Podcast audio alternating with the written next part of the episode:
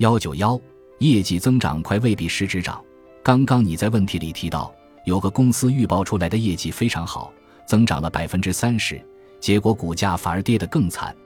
为什么公司业绩这么好还会跌呢？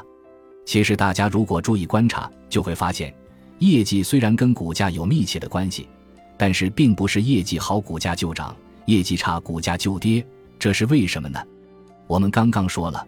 股价反映了市场对这个企业所有的已知信息及对其未来的预期的综合反应。也就是说，股票投资者在投资的时候，已经对未来的业绩有一个预期，并且把这个预期折算到股价里去了。这也就意味着，对于那些成长型企业，由于投资者在一开始对公司业绩增长的预期非常高，哪怕预报出来业绩确实也非常亮眼，但是没有足够亮眼到符合投资者之前的预期，都可能导致股价下跌。比如，二零二一年一月二十五日晚，小熊电器发布业绩预告，预计二零二零年归属于上市公司股东的净利润同比增长百分之五十至百分之七十。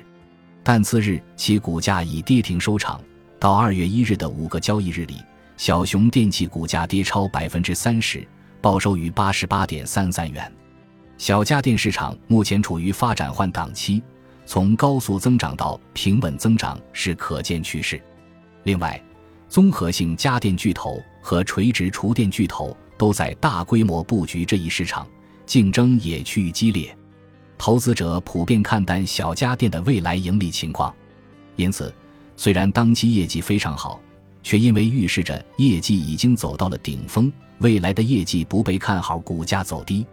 相反，如果一个公司的股价大幅度上涨，也正是体现了公司出现了新的积极变化，而这些积极变化之前市场没有掌握到，或者说没有预期到这么好。那就意味着公司的成长性和未来潜力超出了市场预期，哪怕是亏损低于市场预期，也会带来更积极的信息和股价的重估。